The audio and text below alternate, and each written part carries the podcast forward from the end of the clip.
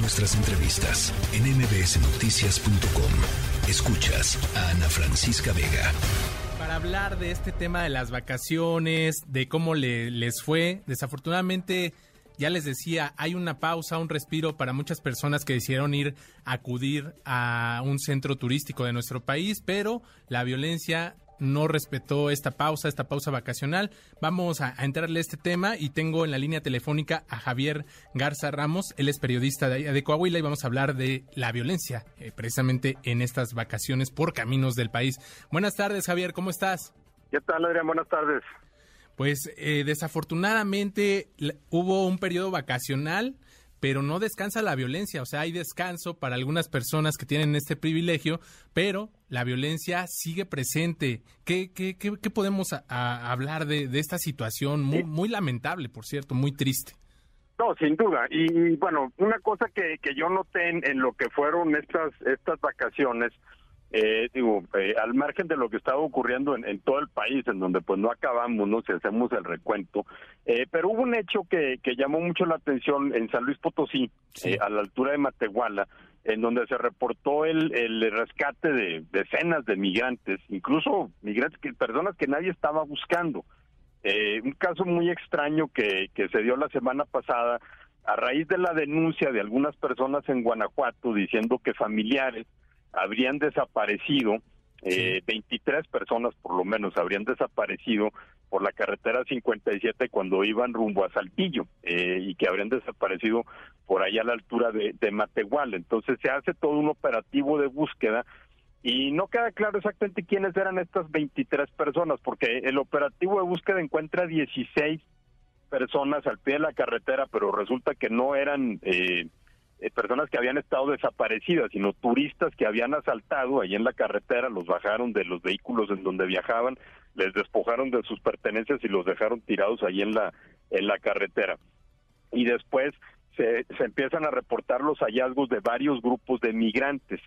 Eh, también eh, secuestrados ahí en la a lo largo de esa carretera. Entonces se pone el foco en la carretera 57, particularmente en el, en el tramo a la altura de Matehuala, la carretera 57 es la que conecta la Ciudad de México con Piedras Negras, Coahuila, o sea, con la frontera con Texas, pero en realidad es, su importancia radica es que es la principal eh, carretera para ir de la Ciudad de México a Monterrey eh, y de ahí a la frontera con Tamaulipas, ¿no? Te vas a Querétaro, San Luis, Matehuala, Saltillo, Monterrey y luego ya Nuevo Laredo o, o Reynosa.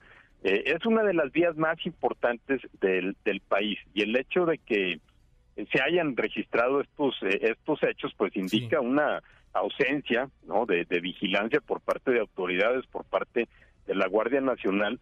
Eh, y el análisis que yo hacía hoy en la mañana tenía que ver con que esto lo teníamos que observar también en el contexto de otra carretera que es vital para para conectar al eh, al, al centro del país, a la Ciudad de México, con el norte y el noroeste, o sea, con Chihuahua, con Ciudad Juárez y con Sonora, que es la carretera 49, eh, esta que va de San Luis Potosí a Zacatecas, a, a, Torreón, luego Chihuahua, luego a Juárez, o de Chihuahua también te puedes ir hacia Sonora.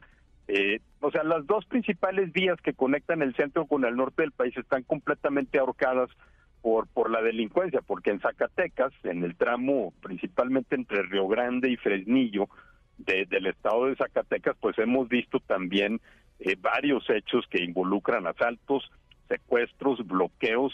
Eh, hace dos semanas se reportó el secuestro de un empresario y su hija, eh, un empresario de Torreón y de su hija que iban rumbo a Guadalajara.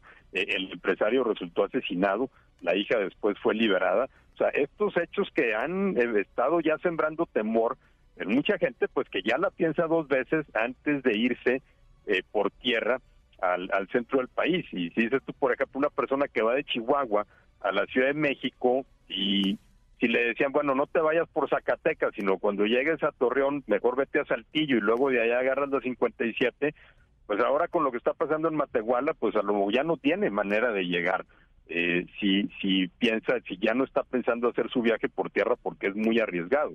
Eh, y lo que estamos viendo, pues es una total falta de autoridad. La ausencia de autoridad pero bueno, y, que orilla a las personas a, buscar estas alternativas que ya nos dices, Javier, de, de, rodearle para llegar a destinos y pues evitar peligro, evitar violencia, evitar un posible delito. Y la ausencia de las autoridades, ahí está. Todo mundo sabe esto de los migrantes, ¿no?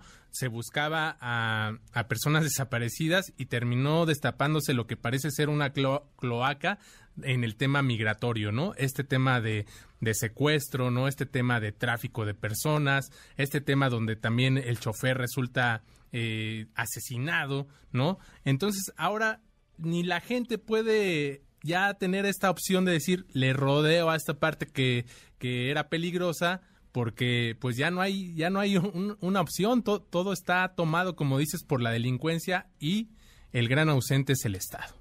Exacto, digo, no, no hay manera de llegar a, eh, digo, en, vía directa, pues, por ejemplo, del norte del país al centro, eh, al Bajío, por ejemplo, o a Querétaro o a la Ciudad de México, sino eso por la 49 o por la 57, ¿no? Y estamos viendo, pues, que ahorita estos puntos están, eh, pues, eh, prácticamente ahorcados por, por la delincuencia en el tramo de Zacatecas o en el tramo de, San Luis Potosí. Eh, a lo mejor en el caso del transporte de carga, pues no les queda mucha alternativa, pero sí, hemos visto también asaltos de camiones de carga, asaltos de camiones de pasajeros, eh, asaltos de automovilistas, secuestros.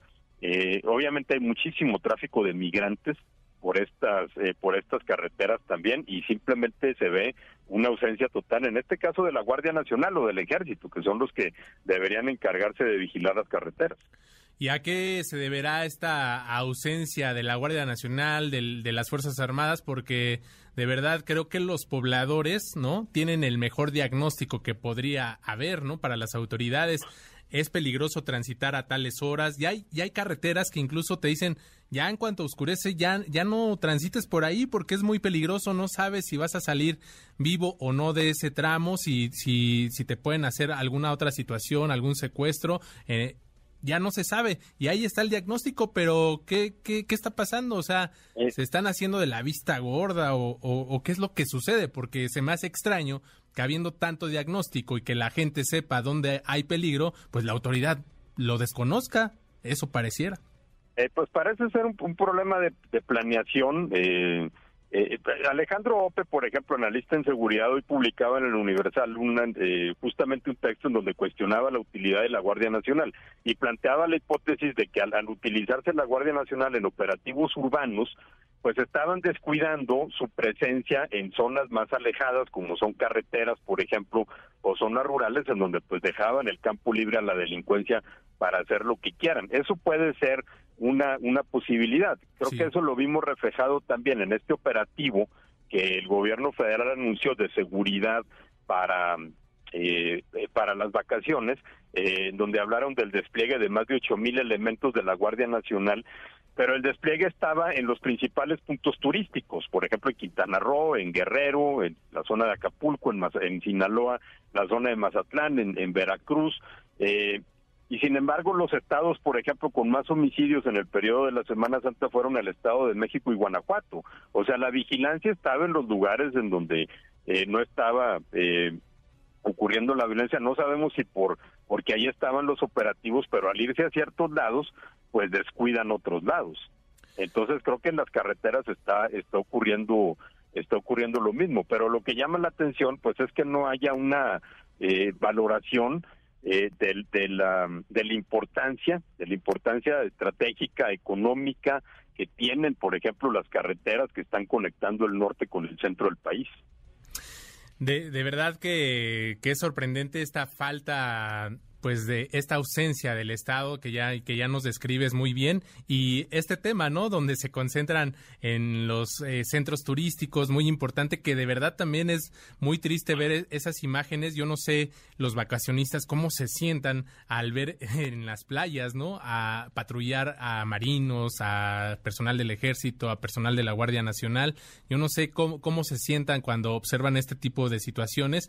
A mí me pasó hace muchos años en un tianguis turístico en Acapulco cuando patrullaban, ¿no? Los, tres, eh, la Marina, el Estado, eh, la Policía Municipal y que iban ahí en caravana, incluso sobrevuelos con helicópteros y era de verdad muy triste esta situación y pasan los años y sigue y prevalece ahí. Pero bueno, mi querido Javier Garza, estamos ahí en contacto, esperemos que escuchen este llamado a las autoridades y pongan atención en estos puntos carreteros que sin duda pues están tomados por la delincuencia. No hay, no hay otras palabras para esto. Gracias. Gracias, Adrián. Buenas tardes. Buenas tardes, Javier. La tercera de MBS Noticias.